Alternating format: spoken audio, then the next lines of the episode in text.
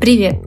Это подкаст «Мой путь ниндзя» о том, как заработать студенту, притом не выгорая и занимаясь тем, что нравится.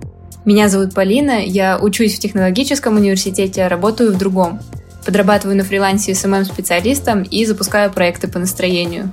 Я столкнулась с тем, что все бизнес-коучи и предприниматели рассказывают про успешный успех и какие-то крупные провалы, но не дают пошаговой инструкции, как начать свое дело и как заработать на навыках.